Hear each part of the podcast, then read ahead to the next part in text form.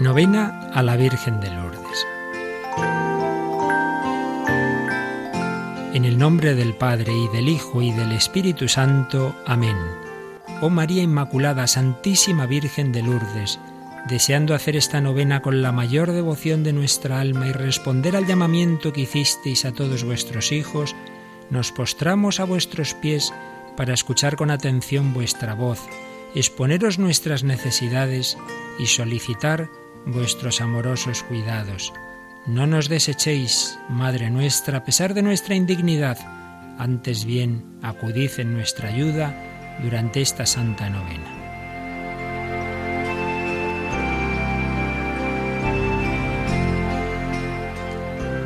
Madre y Virgen de Lourdes que te apareciste a Bernardita en la humildad de una gruta, le regalaste el calor de tu maternal presencia y el resplandor de tu virginal belleza Tú eres la Inmaculada Concepción.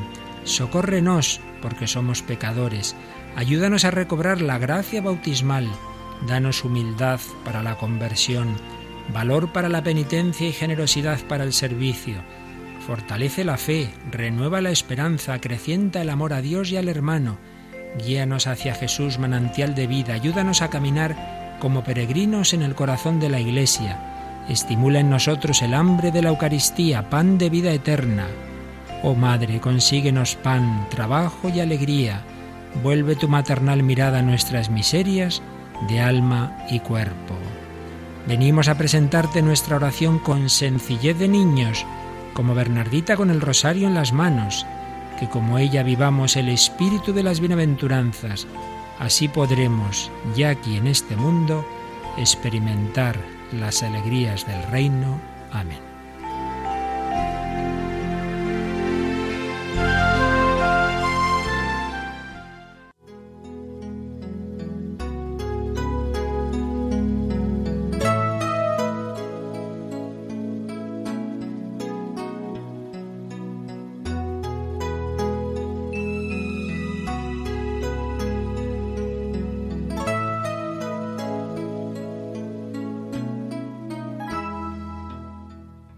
Hay preguntas urgentes sobre el dolor y la muerte que sentidas dramáticamente en el corazón de todo hombre, a pesar de los continuos intentos por eludirlas o ignorarlas por parte de una mentalidad secularizada, esperan respuestas válidas. Especialmente ante trágicas experiencias humanas, el cristiano está llamado a testimoniar la consoladora verdad de Cristo resucitado, que asume las heridas y los males de la humanidad, incluida la muerte, y los convierte en momentos de gracia y de vida. Este anuncio y este testimonio deben ser comunicados a todos, en cualquier lugar del mundo. Para los católicos que trabajan en el campo médico-sanitario, es una tarea urgente hacer todo lo posible por defender la vida, principalmente cuando está en peligro actuando rectamente con una conciencia formada según la doctrina de la Iglesia.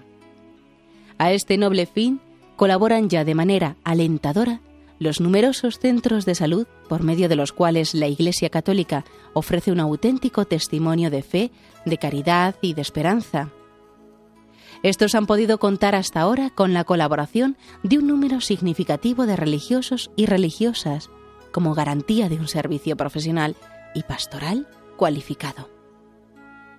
Es de desear que surjan nuevas vocaciones, que permitan a los institutos religiosos continuar en esta benemérita actividad e incluso acrecentarla con la aportación de tantos voluntarios laicos por el bien de la humanidad doliente.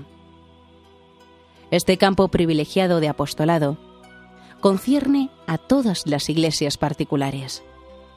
Es necesario, pues, que cada conferencia episcopal por medio de organismos apropiados, se esfuerce en promover, orientar y coordinar la pastoral de la salud para fomentar en todo el pueblo de Dios la atención y disponibilidad respecto al complejo mundo del dolor. Para que este testimonio de amor sea cada vez más creíble, los agentes de la pastoral de la salud deben actuar en plena comunión entre sí y con sus pastores. Esto es particularmente urgente en los hospitales católicos, llamados a reflejar cada vez mejor en su organización que ha de responder a las necesidades modernas, los valores evangélicos, como recuerdan insistentemente las directrices sociales y morales del Magisterio. Eso exige un movimiento unitario entre los hospitales católicos, que abarque todos los sectores, incluido el económico organizativo. Los hospitales católicos deben ser centros de vida y de esperanza, donde se promuevan, junto con el servicio de los capellanes, los comités éticos, la formación del personal sanitario laico, la humanización de los cuidados a los enfermos, la atención a sus familias y una particular sensibilidad hacia los pobres y los marginados. El trabajo profesional ha de concretizarse en un auténtico testimonio de caridad, teniendo presente que la vida es un don de Dios, del cual el hombre es solamente administrador y garante.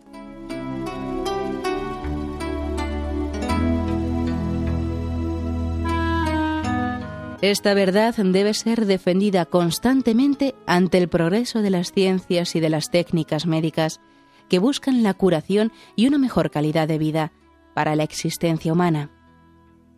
Es un principio fundamental que la vida debe ser protegida y defendida desde su concepción hasta su ocaso natural.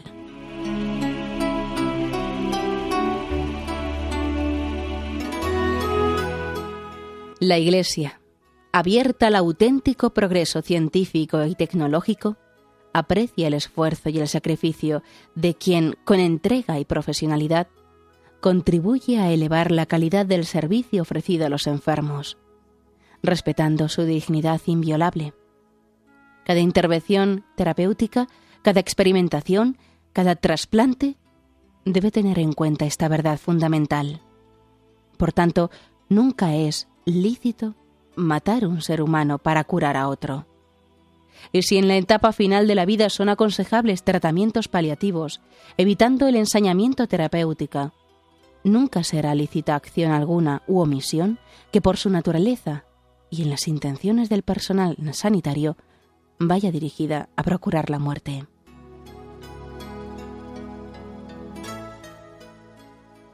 A los capellanes, religiosos y religiosas, médicos, enfermeros y enfermeras, farmacéuticos, personal técnico y administrativo, asistentes sociales y voluntarios, conscientes de su identidad, tienen que descubrir en los enfermos el rostro del Señor doliente y glorioso.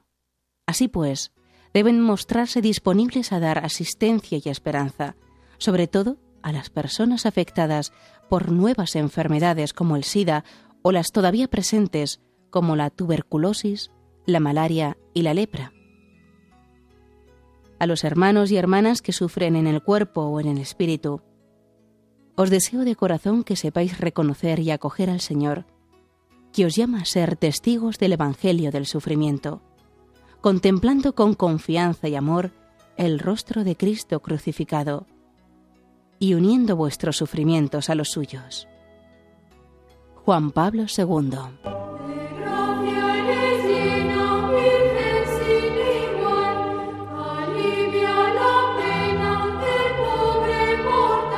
Oración final de Juan Pablo II en su última visita a Lourdes pocos meses antes de morir. Dios te salve María, mujer pobre y humilde, bendecida por el Altísimo, Virgen de la Esperanza, profecía de los tiempos nuevos, nos asociamos a tu cántico de alabanza para celebrar las misericordias del Señor, para anunciar la venida del reino y la liberación total del hombre. Dios te salve María, humilde esclava del Señor, gloriosa Madre de Cristo, Virgen fiel, morada santa del Verbo, enséñanos a perseverar en la escucha de la palabra y a ser dóciles a la voz del Espíritu, atentos a sus sugerencias en la intimidad de nuestra conciencia y a sus manifestaciones en los acontecimientos de la historia. Dios te salve María, mujer de dolor, Madre de los vivientes, Virgen esposa al pie de la cruz, nueva Eva, sé nuestra guía por las sendas del mundo Enséñanos a vivir y a difundir el amor de Cristo. Enséñanos a estar contigo al pie de las innumerables cruces en las que tu Hijo se encuentra aún crucificado. Dios te salve María, mujer de fe, la primera de los discípulos, Virgen Madre de la Iglesia. Ayúdanos a dar siempre razón de nuestra esperanza, confiando en la bondad del hombre y en el amor del Padre. Enséñanos a construir el mundo desde dentro, en la profundidad del silencio y de la oración, en la alegría del amor fraterno, en la fecundidad insustituible de la cruz. Santa María, Madre de los creyentes, Nuestra Señora de Lourdes, consuelo de los afligidos y salud de los enfermos, ruega por nosotros. Amén. Oración. Dios Todopoderoso y Eterno, concédenos la gracia de vivir santa y cristianamente, venerando a la Santísima Virgen de Lourdes, para que seamos dignos de su intercesión en la vida y en la hora de nuestra muerte, por Jesucristo nuestro Señor. Amén.